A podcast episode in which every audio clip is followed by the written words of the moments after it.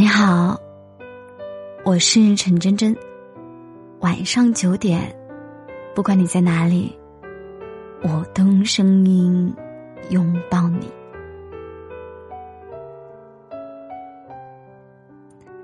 报复和被爱，只能选一个，你会怎么选？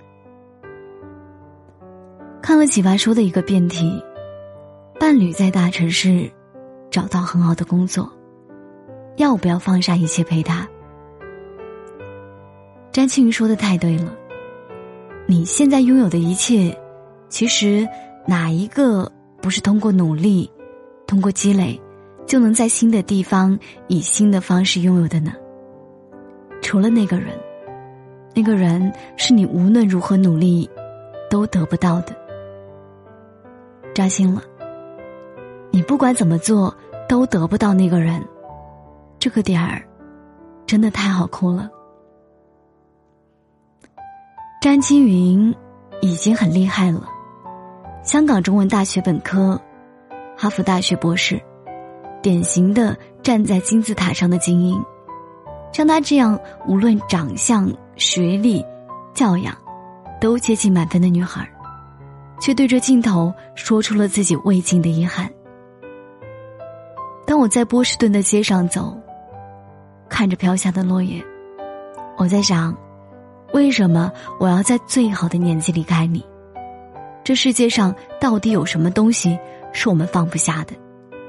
这世界到底哪条路有这么难走，要让我们把所有的春天、秋天都错过呢？波士顿的秋天多美啊！可是，当举起手机时。又会忍不住可惜，这样的风景，再也不能与你分享了。其实我能理解詹青云的心情，在别人看来，她是才华横溢的哈佛少女，是年少有为的律所律师，但除却这些光环，她还有这样一个身份，一个正在等待爱情的女生。节目播出后，她在微博写道。满目山河，空念远。落花风雨，更伤春。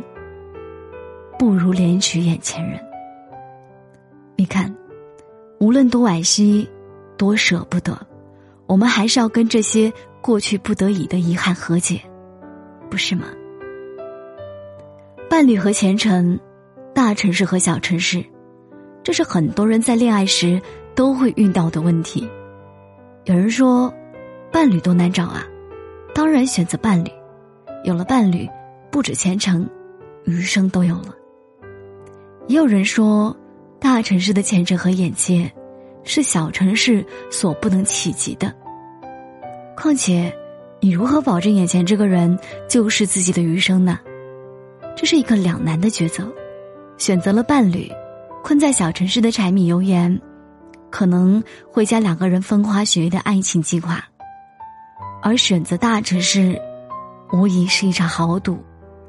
在那个陌生的地方，你们变成了利益共同体，也许你们慢慢会拥有一切，也许会在前进的过程中弄丢彼此。就像电影《前任攻略》里，孟云和林佳最艰难时，可以分吃一碗方便面。却在事业最得意时，分别牵起了另一个人的手。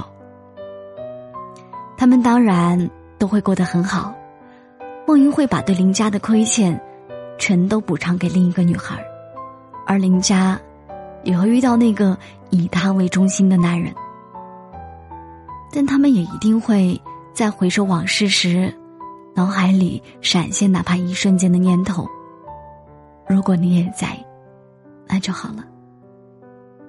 那期，蔡康永也哭了，说：“我知道，青云你考上了哈佛，可是，哈佛又算什么呀？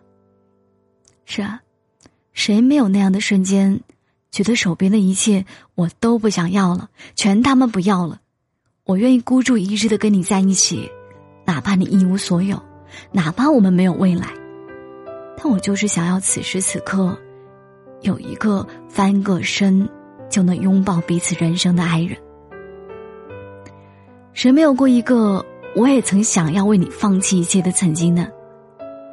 因为从此错过，我们才会觉得那是好的人；因为再无可能，我们才希冀那原本可能有的未来。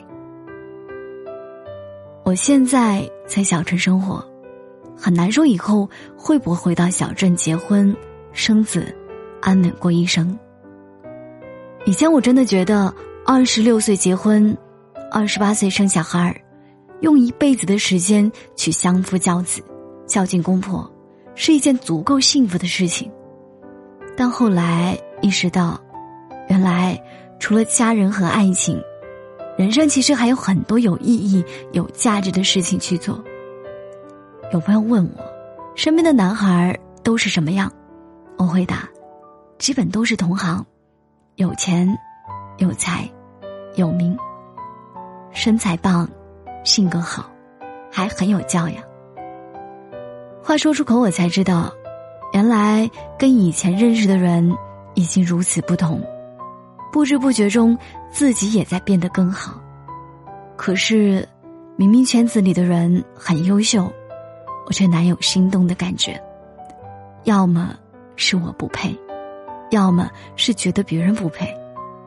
我特别怀念以前在小镇里喜欢的男孩儿，他们或许没有很有才，也没有很有钱，但就是在那个傻乎乎的年纪，给了我最真实的悸动。我会为此感到遗憾吗？也许会吧，尤其是随着年纪的增长，已经越来越难遇见喜欢的人了。但我不会为去往大城市而后悔。